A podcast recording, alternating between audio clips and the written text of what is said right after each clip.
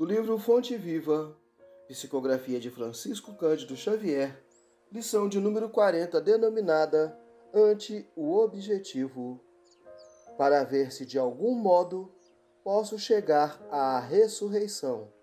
Epístola de Paulo escrita aos Filipenses, em seu capítulo 3, versículo 11. Alcançaremos o alvo que mantemos em mira. O avarento sonha com tesouros amoedados e chega ao cofre forte. O malfeitor comumente ocupa largo tempo planificando a ação perturbadora e comete o delito. O político hábil anseia por autoridade e atinge alto posto no domínio terrestre.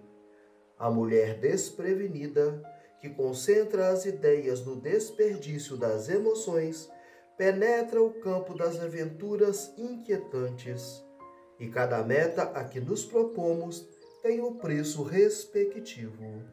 O usuário, para amealhar o dinheiro, quase sempre perde a paz. O delinquente, para efetuar a falta que delineia, avilta o nome.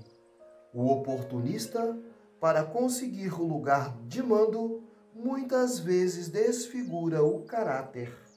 A mulher desajuizada, para alcançar fantasiosos prazeres, abdica habitualmente o direito de ser feliz. Se impostos tão pesados são exigidos na terra aos que perseguem resultados puramente inferiores, que tributos pagará o espírito que se candidata à glória na vida eterna?